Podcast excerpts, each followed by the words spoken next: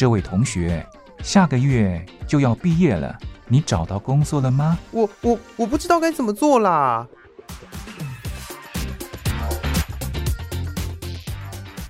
想找工作，却不知道该从何着手；想换跑道，却不知道自己能不能做得来。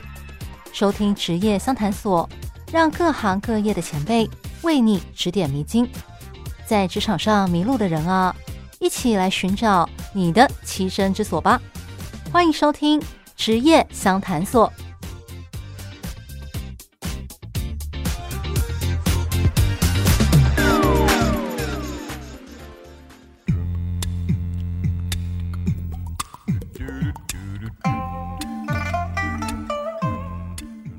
欢迎来到职业相谈所，我是兰玲。上个礼拜节目邀请到在从事直销业、在卖保健食品的 Sunny 来跟我们分享他的工作经验。好比说，他为什么会踏进这一行？他一天的工作流程大概是什么情况？那今天我们要来继续聊聊这份工作给他带来哪些收获，还有外界对直销业的一些好迷思跟刻板印象。对此，他又有什么看法呢？那我们就来进行今天的节目喽。哦，我感觉做你们这一行真的心理素质很强大啊！嗯，真的，真的是，这也是靠磨练来的。对，真的经历过这么多的误解、拒绝之后，对，还要有这样子的心，足够坚强，可以承受，这样子这工作才能够做得长久。但是我觉得最重要一环来自，呃，我觉得是你所处在的环境。对，因为我们这家公司。我觉得有幸啦，我是接触到第二家直销公司，嗯、我觉得这家公司给我的各方面的感受跟教育，好远远超过我的想象。嗯，呃，心理素质的强大来自，我觉得跟本身的个性也很很相近。有的人因为所处在环境很容易受挫，很容易负面。他很多人对直销人都说：“你们怎么随时都保持正能量？”其实并不是、欸，嗯。我们也有懦弱的地方，嗯，我们也有难过的地方，也有委屈的地方。只是我们把它当做一个工作。当我们的工作模式这个开关一打开的时候，我们就是要用一个正面积极的态度来看待它。因为我也相信很多人，你的朋友。你的工作环境要是常常有一些抱怨的声浪，或者你接触到的人常跟你抱怨，你听久了也会觉得无力感，不是吗？对，就是所谓的负能量，人家都把你当情绪垃圾桶。对，情绪垃圾桶，他讲多了，讲久了，我也会说，你的人生都要一直这样在抱怨的声浪中度过吗？你有没有想过要让自己更好？对，我觉得事实，当刚开始我们要倾听，听听他到底是怎么回事，要听久了，他还是原封不动的把原来那一套。好，拿跟你抱怨，我就会开始去引导他，朝比较正面跟比较积极的方面去，去让他不要过得这么惨嘛。嗯，人生岁月短短几十载，对不对？真的，而且很多事情其实那个当下是很难过、很痛苦，但其实过了之后也就算了。嗯，很多事情你过了那个时间，甚至几年后回头再来看，就觉得啊，那个时候真是年轻气盛啊，才会被这么小的事情给影响。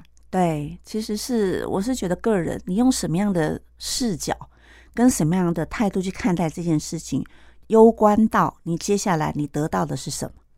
我觉得这太重要了。我昨天才听到一句非常美妙的话：福报来自你个人看待事情的视角，你看待的视角会影响到你得到的福报。很玄哈，但是我觉得这句话还意味深长，嗯、你们自己好好去去体认。了解，对。哎，那 Sunny，我想问你哦，就是对于想要哦踏进直销业的年轻人，哦，如果他们真的想要认真从事这个行业的话，你能不能给他们一点建议？好比说，呃，市面上的直销公司这么多，好，到底要怎么选？怎么样去分辨才不会被骗？因为我记得直销哦会让人诟病的其中一个原因，就是因为有些人他可能刚加入一个公司，然后认为他可以轻松赚大钱，但是公司要先跟他收。很高的会费，然后让他买一大堆的产品，结果呢，这些东西到最后都变成了肉包子打狗，有去无回。买的那一堆产品呢，都卖不掉，所以就变成啊，我明明是要来找工作赚钱的啊，结果反而自己先亏了这么多。就是因为这种情况，才会导致大家对直销业的印象很差。所以，如果认真想要从事这份工作的话，那在公司的选择上，好，我们应该要注意些什么呢？好。对一些社会新鲜人想要进到这个领域呢，我会建议社会新鲜人，你要找一份正职的工作。对，因为基本上我们所说的学业只是一个理论，那只要这个行业必须要去执行。好，那你要是在社会上面没有一些工作经验的话，你相对会比较辛苦哦。对，相对会辛苦。当然，你是一张白纸，你进到这个领域，你能够完全听话照做、归零学习，我觉得也不可能。嗯，好，要是你是在职的，你想要转换跑道，想要来呃这个领域，不要试试看，好，千万不要抱着试试看的心态。那我是建议你先从评估跟了解开始。先决条件要找一家正统的直销公司，它必须是政府把关的，嗯，要去观察他们这些年来的成长幅度曲线在哪里，嗯，对，而且它是一直持续在成长，甚至是稳定的，你才要进到这个直销这个领域。因为在台湾，哦，甚至在东方的这个领域里面，其实直销这个行业大概有。数以万计，嗯，那如何从这个沧海一粟当中找到一个你可以去接触的直销，就必须从我刚才告诉大家的方向去着手，嗯，对，我觉得会比较理想。对，原来如此，就是要先做功课，对，先做功课。所以这一点其实跟我们一般找工作有点类似，就是呃，今天你要去公司面试，那你当然要先做功课，对这个公司的方向有点了解。那有时候可能你在人力银行上，哈，有些公司它。主动哦，向你提出了面试的邀请，那你要先做一下功课，就是这个公司它是不是正派的，它大概做些什么等等之类。那直销也是一样哦，你不是人家跟你讲了说啊，这个公司不错啊什么的啊，人家跟你讲你就耳根子软了，就觉得嗯，好像真的不错，于是就傻傻的跟人家加进去，然后这个他在卖什么的不知道，这公司开多久了不知道，那这公司它的那个呃营收情况如何，多少人在做？不知道，什么都不知道，人家跟你讲了你就去，不要这么傻吧，还是要先做功课的好吗？是，没错，这是非常的重要，因为人云亦云会造成我们被人家牵走了，但是这是一个非常重要的事情，它攸关到你可能要花一辈子的时间在这个领域里面，好有一些成就，所以你必须要好好花时间先去了解，先去评估，做功课，好做足功课非常重要。好那除了做功课之外啊，在正式投入这个行业之前，有什么需要考虑的部分吗？好比说，嗯、我是不是要有广大人脉，或者是说我可能要口条很好，我要有先有这样子的一个准备，或是对自己的认知，好，我才能投入这个行业。先决条件，我说要一定要做的事情，就是要让家人放心，不要让家人成为你做这份事业的阻力，否则你心有牵挂，什么都做不好。好，那主持人刚刚讲到说，这个行业需要有口才吗？需要有人脉吗？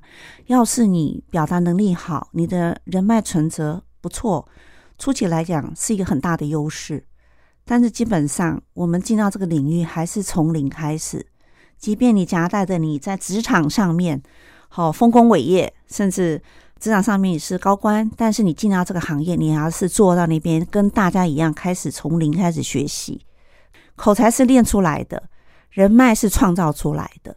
我们这边很多家庭主妇，甚至有很多新住民，好，从中国大陆或者越南或者印尼，他们远嫁到台湾的，他们在台湾基本上没有人脉，嗯，但是我是觉得他们让我敬佩的是，他们有一颗想要的心，所以花了很多时间来学习，甚至不断的运用，在我的领域当中做出好成绩。所以我觉得你有没有一颗想要的心？就可以为你创造人脉，让你变化口条。了解。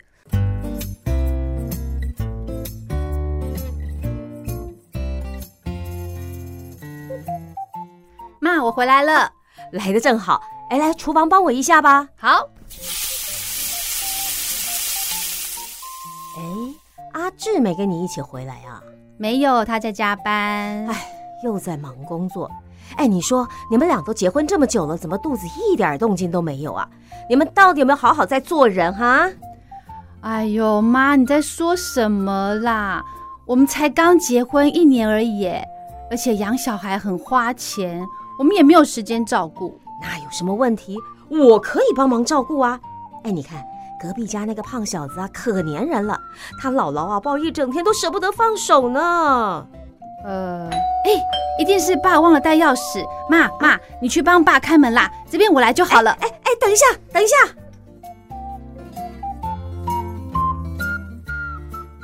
刚才这段话，你有没有觉得好像在哪里听过哦？你是否也有被催生的经验呢？专家预估，四月起，随着人口高龄化与出生率下降，中国世界人口第一大国的地位将被印度取代。因此，中国政府推出各种鼓励生育的措施，但是大家似乎对增产报国兴趣缺缺，这是为什么呢？职业相谈所与那些漫画教我的事，即日起到七月底举办征文活动，挽救人口危机。你为什么不生产报国？欢迎你来信跟我们分享你为什么不想生小孩。内容只要两百字左右，寄到台北邮政一千七百号信箱，或寄电子邮件到 l i l i 三二九小老鼠 n s 四五点 h i n e t 点 n e t 光华之声活动小组收。记得附上你的姓名、地址还有邮编。就有机会收到我们精心准备的台湾风礼物哦！即日起到七月底，欢迎参加光华之声征文活动，挽救人口危机。你为什么不生产报国？写信告诉我们你为什么不想生小孩，寄到台北邮政一千七百号信箱，或寄电子邮件到 l i l i 三二九小老鼠 n s 四五点 h i n e t 点 n e t。记得附上你的姓名、地址、邮编，我们才能将礼物寄给你哦。刚刚也提到，就是很多人会觉得说，啊，直销是可以让你赚大钱，花少少时间好赚大钱的工作。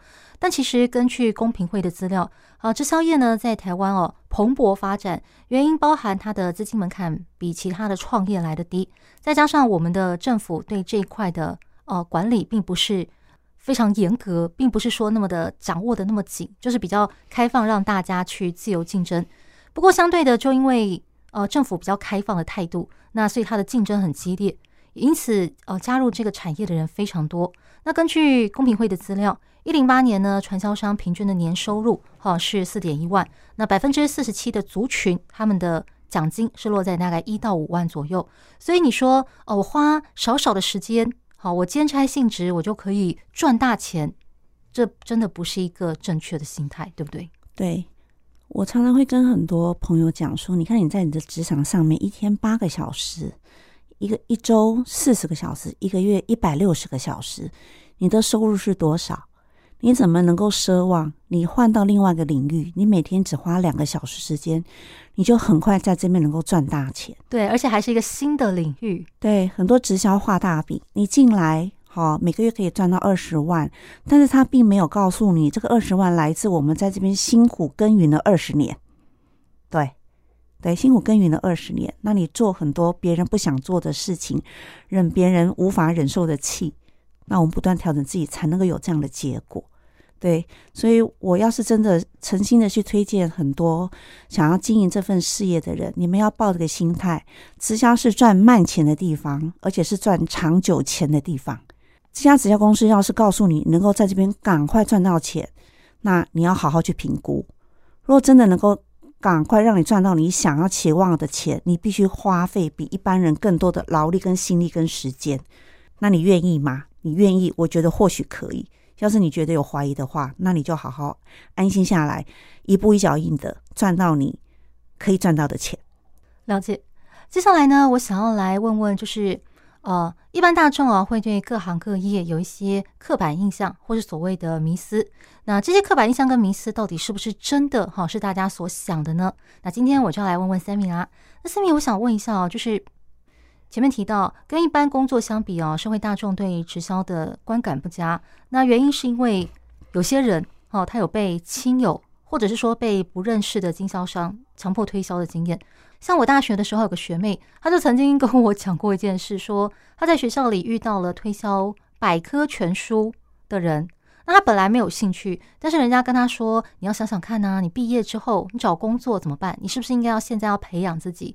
所以他就听着听着就耳根子软了，然后就买下了那个百科全书，贵桑桑，要分期付款那种。后来回去跟他妈提到这个事情，被妈妈骂了一顿，然后他就想尽办法要把那个书给退款，可是很困难。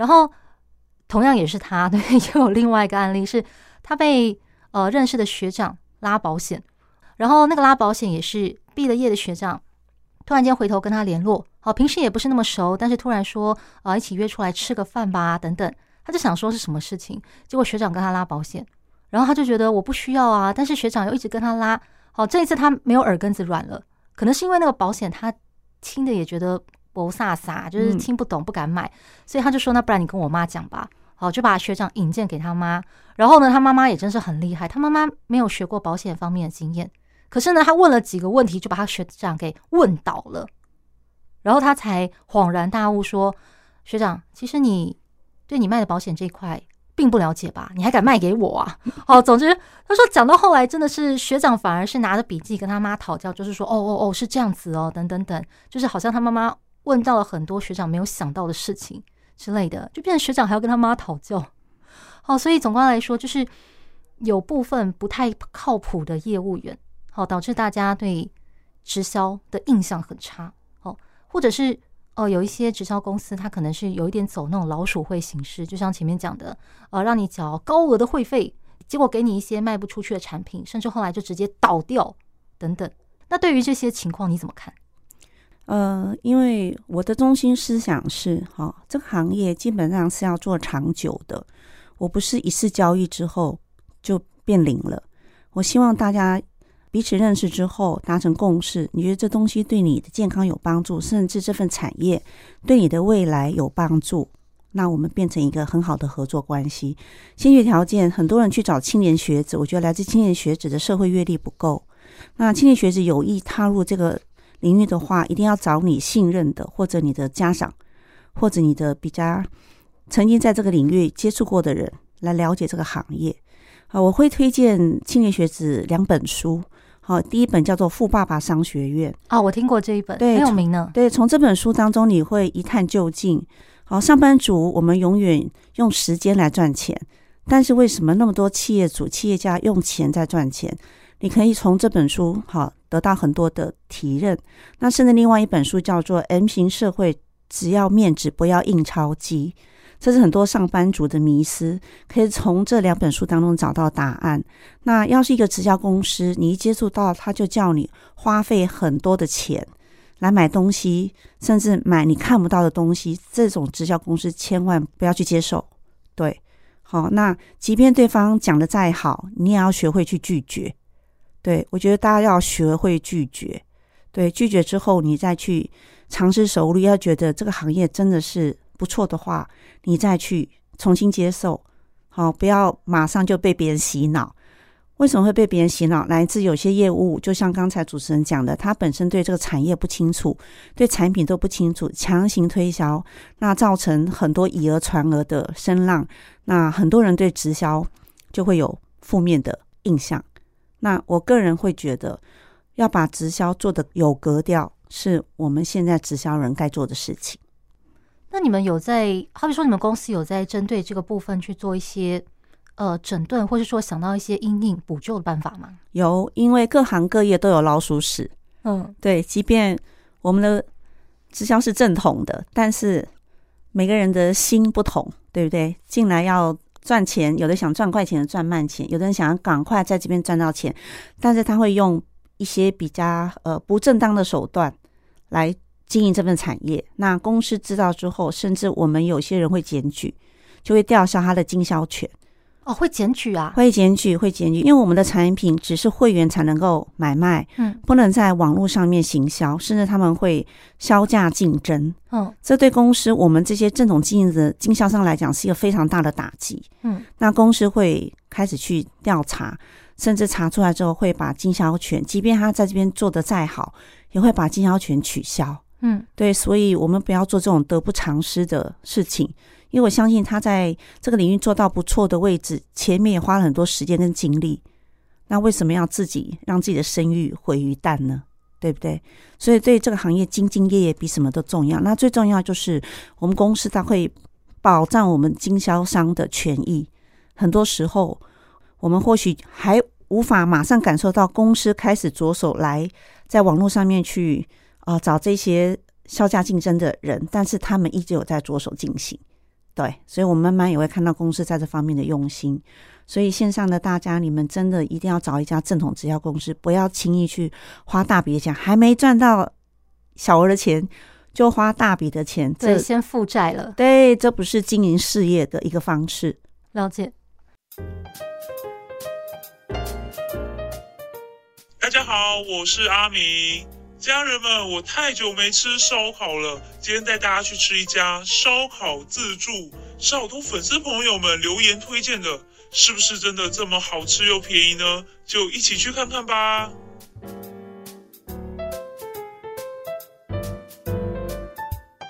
你在看什么啊？哦，我在看探店博主介绍美食啊。哇，看起来好好吃哦。对呀，哎，我下个月就要飞去玩去吃哦。不过网络上推荐看起来好像都是在疫情之前呢，不知道现在状况怎么样哦。真的好想吃真正的在地美食哦。别担心，我们直接问收音机前的听众朋友们吧。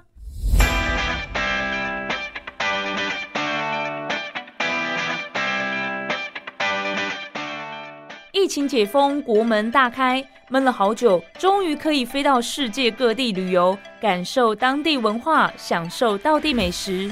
相反的，许多外国人涌进你的城市，是不是也很想介绍美景美食？将家乡的美好推荐给观光客呢？推荐在地美食征文活动开跑喽！即日起到九月三十号，投稿介绍你最推荐的当地小吃餐厅，说明你一定要推荐给外地人的原因，附上令人垂涎三尺的照片和菜单就更赞啦！投稿参加活动就有机会获得台湾特色大礼包。得奖文章还会在《世界非常奇妙》节目中被主持人分享出来哦！欢迎踊跃参加，将你自豪的家乡味推荐给大家吧！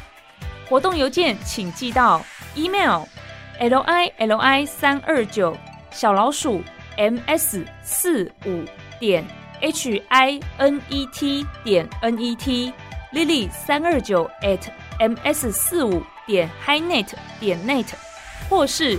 台北北门邮局一七零零号信箱，台北北门邮局一七零零号信箱。信件主旨请写上推荐在地美食征文活动，别忘了附上姓名、地址、邮编，台湾特色大礼包才会寄到你手上哦。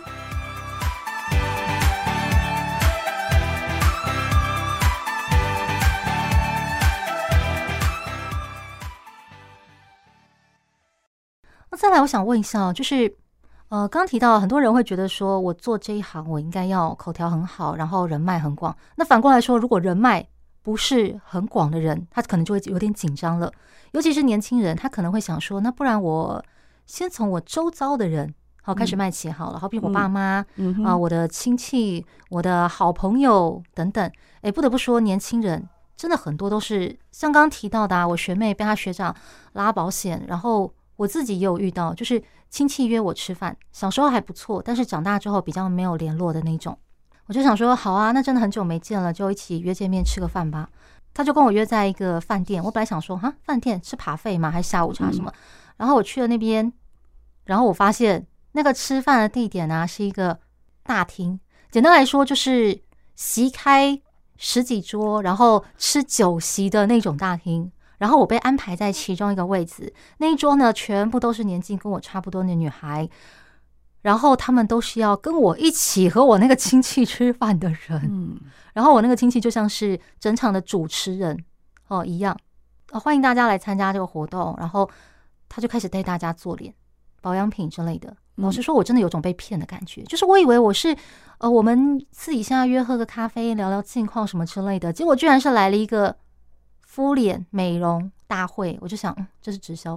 重点是，呃，人家教我擦他们那个产品，我回去之后还过敏，对，还过敏。其实我自己皮肤本来就比较敏感，所以我的保养品就是固定只用那几种。那但是毕竟是他的场合嘛，我想说也不好意思拒绝，就试擦看看。结果回去就过敏，就很麻烦。所以后来他再找我就不想理他了，对，因为我觉得你一开始没有跟我讲清楚，我感觉被骗。第二个就是你产品还让我过敏，如果没过敏，那也就算了，过敏就更扣分了。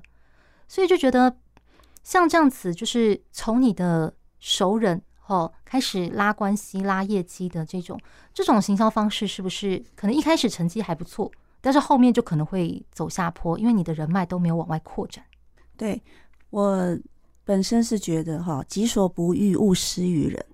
那再来就是为什么很多直销人他们初期会找自己熟识的人？那不外乎就是好东西跟好朋友分享。但是当我要邀约对方碰面的时候，我一定会很诚恳的告诉他，我现在在做什么。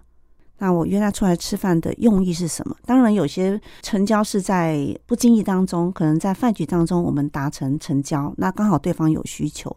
那要是真的呃没有刚讲的前者的话，我会很诚恳的告诉他。当然，这必须在彼此熟识之后，好，甚至就像刚才主持人讲的，哎，久没见面了，邀我出来，我觉得他必须先告知。嗯，好，跟你一对一的告知，然后哎，我们有一个这个活动，那刚好是我们公司的商品，那有些年轻人他们会共同来参与，那你一起来热闹热闹好不好？嗯，这样听起来是不是会比较舒服？对，因为你会有心理准备嘛。那他的出发点，爱美爱美之心，人皆有之，不是吗？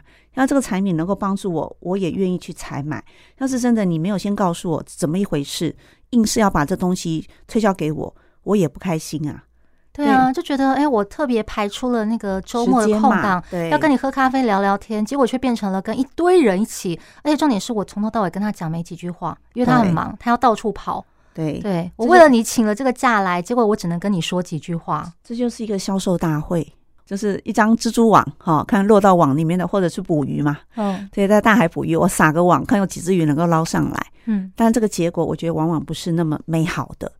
对，那但是我所处在的这个领域，他们给我们的教育不是这样子的，因为我觉得还是一句利他再利己。好，那为什么要找熟识的人？那我再带回来好东西跟好朋友分享，因为我吃过，我用过，我觉得不错。那要是你觉得有需要的话，那你再跟我要，跟我买。嗯，等一下不需要的话没关系，你之后有需要再告诉我。那要是真的。嗯、呃，你遇到一些亲戚朋友，或者你职场上面一些同事，他们有一些状况的话，那你知道我在做保健食品这个行业，那你可以帮我去介绍。其实我们是用这样的心态来看待这份事业，嗯，因为我觉得诚意可以打动人。好，那你的执行力跟你的努力，别人也看在眼里。或许有些人他们是用捧场的心态来用你的产品，但我觉得我们我们公司它有一个很棒的方式，叫做售后服务。我相信很多人在外面，呃，商店啦或者百货公司买完东西回去之后，呃，可能下个月或者换季的时候，呃，这个行销人员就会打电话给你的，呃，时间到了，我们有一些很好的商品，你要不要过来看一看？或周年庆。但我们的这个行业是产品一旦出去，我们隔几天就会打电话去关心。可能对很多消费者来讲说，你们为什么要这么做？但是我只能告诉他们说，这是我的工作。好，你尊重你的工作，那这是我工作的一环，那请你能够理解。诶，当我双向沟通之后，对方也能够理解，所以慢慢他吃的意愿多了，好，那买的意愿更高，甚至觉得我在这个行业诚信度让他很放心，甚至我在这行业能够做到之后，呃，到了年纪大的时候，能够有个放心的生活的话，他也愿意来一探究竟。我觉得那就是一个很好的呃合作关系的开始。对，真的。你刚刚讲到就是售后服务这一块，还有就是秉持着一个啊好东西想要跟好朋友的心理。对，如果今天啊我的朋友跟我说哦，他用过这个东西觉得不错，好问我有没有兴趣试试。如果我刚好有这个需求的话，其实我很乐意让朋友做这个生意。嗯，对，因为我觉得总归是要花钱，那为何不给自己认识的人赚这个钱呢？对，对我很乐意，只是我觉得这个事情要先讲清楚。对，真的先讲清楚很重要，不然那个感觉真的很糟。但反过来说，只要我们一开始先讲清楚了，然后我用了也觉得确实不错，那之后我们就合作愉快啦。因为就像你讲的，还有售后服务，我如果吃了跟你拿货方便，啊，还可以那个顺便聚餐聊聊天啊。我吃了有什么问题也可以直接找你，所以大家才会说，呃，有那种什么保险啊之类的，这种可能要找一辈子的订单，就会找认识的人。当然是因为认识的人比较安心嘛。所以其实你要说直销。都从亲朋好友开始做起，可不可以？我觉得未尝不可，只是说你的这个态度。对，如果你一开始真的就是用骗的，那一开始关系打坏了，这个真的就没有办法做的长久了。我我是觉得诚信哈，才是你做任何行业一辈子要坚守的信念。对，那别人也会看到你对你工作这份职业的态度，好跟专注，他们会被你感动。就跟当初我的先生也是这样被我打动的。所以做任何行业，尤其直销这份事业，非常的不容易，因为别人会带了很多有色的眼光来看待你。所以我们要行的。走得正，行得端，对，这是非常重要的。了解，好，那么谢谢生命今天跟我们分享他的工作经验。那希望对于呃对直销有误解的人，或者是有考虑要从事这个行业，但是还在犹疑不定，哈，还在犹豫的人，可以给大家带来更深入、哈更正确的理解。那谢谢三命，谢谢，好，谢谢主持人，谢谢。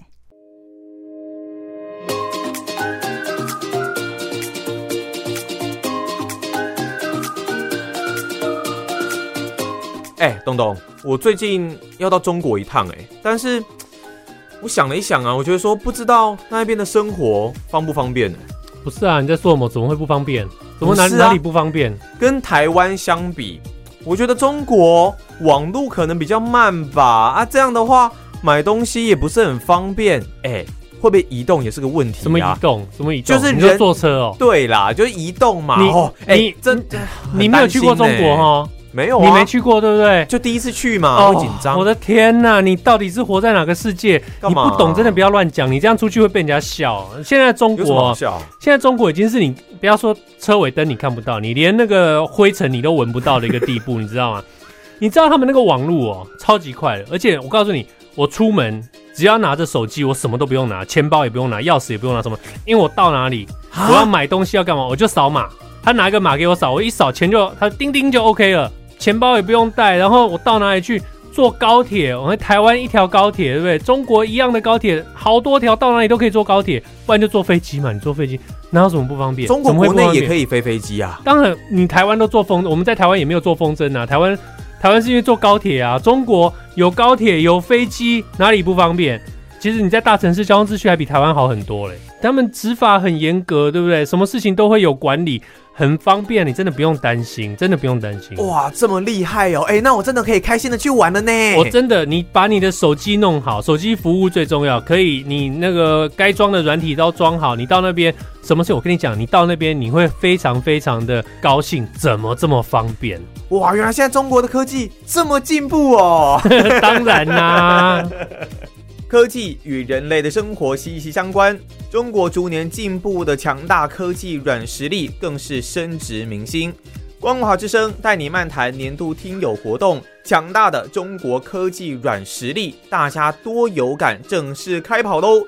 在九月三十日之前，大家可以来信跟我们分享，在中国对个人生活品质改善最有感的科技服务、电子产品或是行政措施是什么？例如，几乎所有东西都能支付的支付宝、强大的网速或是城市科技。纸本信件可以寄到台北北门邮政一千七百号信箱，email 则可以寄到 l i l i 三二九 at m a 四五点 h i n e t 点 n e t。如果能够附上图片，当然是最好的。我会根据文字跟图片内容选出十位听友，可以获得我们选购的精美礼品。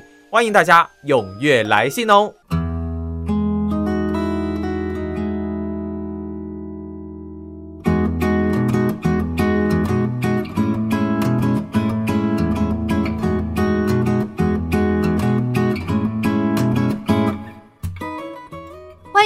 这位客人，要不要试试看我们期间限定的甜点呢？哦，期间限定的啊？对，这是老板为了特殊节日做的，每一次的口味都不一样，只有现在才有卖哦。要不要试试看呢？好啊，那给我来一份吧。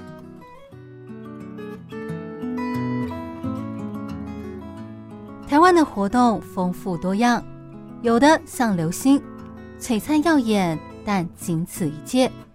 有的像月亮，年年都办，但主题不同。每场活动、每次内容、每段相遇，都是期间限定。欢迎收听期间限定版台湾。